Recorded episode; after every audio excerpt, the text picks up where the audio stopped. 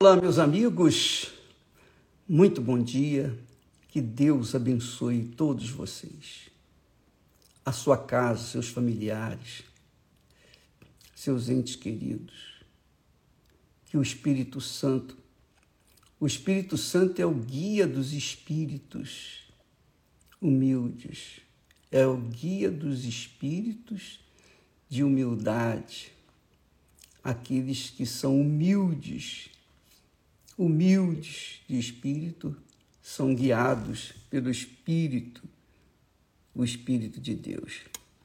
Muito bem, olha, por falar em espírito, veja o que o texto sagrado diz com respeito às reações de Deus de acordo com as nossas atitudes, de acordo com o nosso, digamos, coração para com Ele, de acordo com os nossos sentimentos para com Ele, de acordo com a nossa alma diante dele. Veja só, ontem nós falamos que é maior a alma, ou melhor, o corpo, ou a alma que sustenta o corpo? Qual é maior? O, a oferta ou o altar? O altar que santifica a oferta. Jesus fez essa pergunta para os fariseus, os hipócritas, os religiosos. Mas a pergunta, no fundo, no fundo, se resume nisso. Se resume o que é maior, o corpo ou a alma que o mantém vivo. A alma que mantém vivo o corpo. Então, se não houver alma, o corpo apodrece. Mas o que é alma? Qual é? Como nós podemos ver a alma? Como é que Deus vê a alma? Como é que ele vê a sua alma? Como ele vê a minha alma? Como é que ele vê? Qual é o critério que Deus avalia, pesa, faz escolhas? Porque ele chama a muitos, mas escolhe poucos. Qual é o critério que Deus usa para escolher escolher a alma que agrada, que lhe agrada? Qual é o critério? Veja só, você é, já tem acompanhado aqui essas mensagens sobre a alma o que é mais importante, a oferta ou o altar que santifica a oferta, o ouro ou o templo que cobre, que santifica o ouro. Qual é o maior? O seu corpo ou a sua alma que empodera o seu corpo? Porque quando a alma sai do corpo, o corpo é jogado na na, no túmulo. Então, veja como é que Deus trata a alma. Veja como Deus trata a alma de cada um de nós. O critério que ele usa para fazer escolher aqueles que são dele. Olha só. Ele deu a alma para nós segundo a alma dele. Ele deu a alma para que nós pudéssemos ter o direito de escolher por livremente. Ele nos deu uma alma para escolher, uma alma que tem sentimentos, uma alma que tem sensações, que sente tudo. Então, o que, que ele faz? Como é que ele faz, melhor dizendo?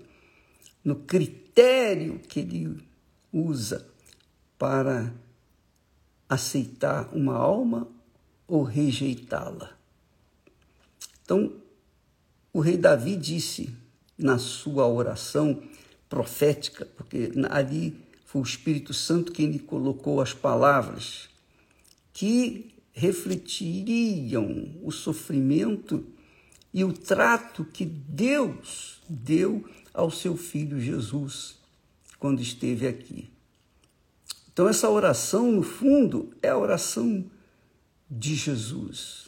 No fundo, é a oração de Jesus, da alma de Jesus.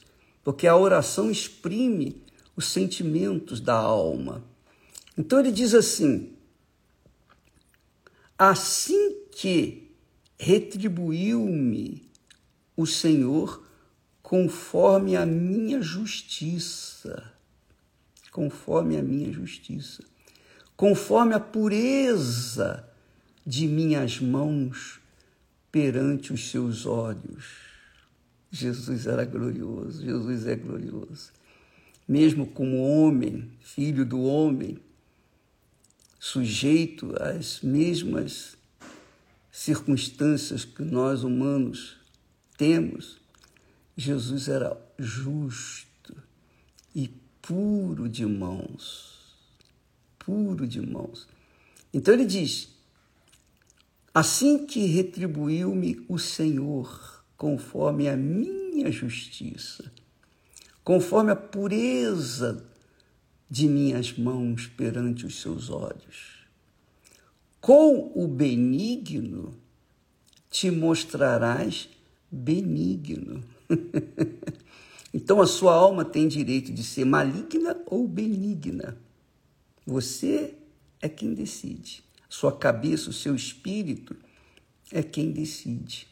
Se o seu espírito é guiado pelo Espírito de Deus, então o seu espírito vai guiar a sua alma de acordo com a vontade de Deus, vai ser benigna, vai ser pelo bem, vai fazer o bem. A sua alma vai ser boa, bondosa, generosa, caridosa. A sua alma vai ser fervorosa. Então diz aqui: com o benigno te mostrarás benigno.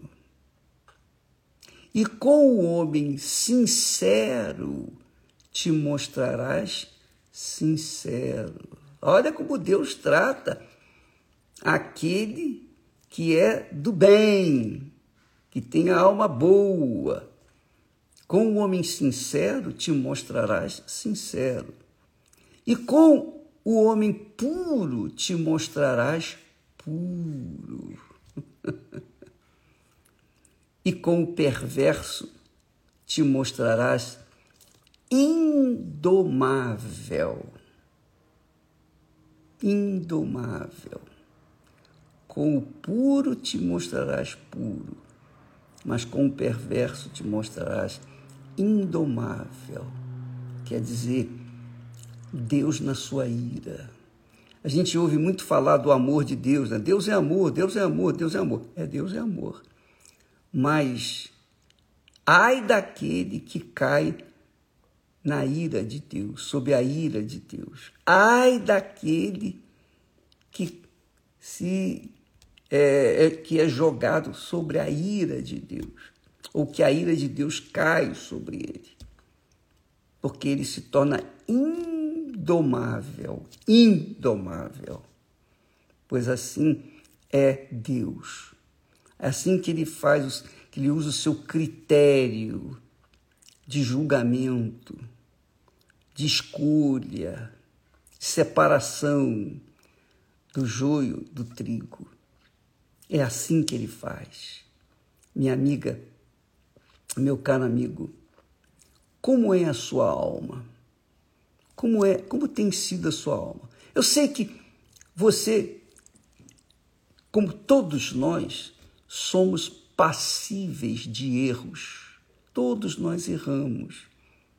Se não erramos nas nossas atitudes, erramos nos nossos pensamentos, nas nossas palavras, nos, nos nossos julgamentos. Nós erramos porque somos homens. somos meros homens. Porém, mesmo nos erros, mesmo nas falhas, mesmo nas, nos pecados, ainda assim há aqueles que dizem: Oh meu Deus, não é isso que eu queria fazer. Eu, quando menos espero, estou fazendo o que não deveria ter sido feito. É como uma jovem que era menina de programa e ela lá no motel, sendo no seu no exercício do seu trabalho, o homem estava lá se, né, se espatifando no prazer e ela, coitada, emprestou o seu corpo, mas a sua mente dizia assim, a sua alma dizia: Ah, meu Deus, não é isso que eu quero, não é isso que eu queria. Eu não queria ter uma vida assim. Puxa vida, eu queria ser uma pessoa do bem, eu queria ser uma pessoa honrada, respeitada. Eu não queria andar de cabeça baixa. Eu queria, quando Deus ouve essa jovem menina de programa emprestando o seu corpo para os brutamontes desse mundo, mas dentro do seu coração ela tem aquele clamor: Oh meu Deus, tem misericórdia de mim. Deus vai estender a mão para ela, porque ele diz que é benigno para com os benignos, sincero para com os sinceros, puro para com os puros, mas com o perverso, com o mal, com aquele que concentra más intenções dentro de si, ele se mostrará indomável, ele se mostrará irado. E ai daquele que cai na mão ou nas mãos do Deus irado. Entendeu, minha amiga e meu caro amigo? Qual é maior, o seu corpo ou a sua alma? Qual é mais importante, o seu corpo ou a sua alma? É você quem decide. Quer dizer, a sua cabeça, o seu espírito é quem decide. Você não pode comandar o seu coração. A gente não tem controle do coração. Mas o nosso espírito tem o controle da sua vontade. Quando o espírito humano é dirigido, guiado pelo Espírito de Deus, então, o coração se submete a esse espírito. Mas quando o espírito humano não se submete ao espírito de Deus, não está sujeito ao espírito de Deus, o coração é cruel, é rebelde, é enganador. E aí, aí está o critério que Deus usa para separar o joio do trigo para separar aqueles que são daqueles que não são, para peneirar, peneirar a cada um. Entendeu? Hoje, como só ia acontecer todas as quartas-feiras, nós temos a reunião dos mistérios, das revelações dos mistérios do reino dos céus. Isso só interessa a quem realmente tem desejo de chegar lá.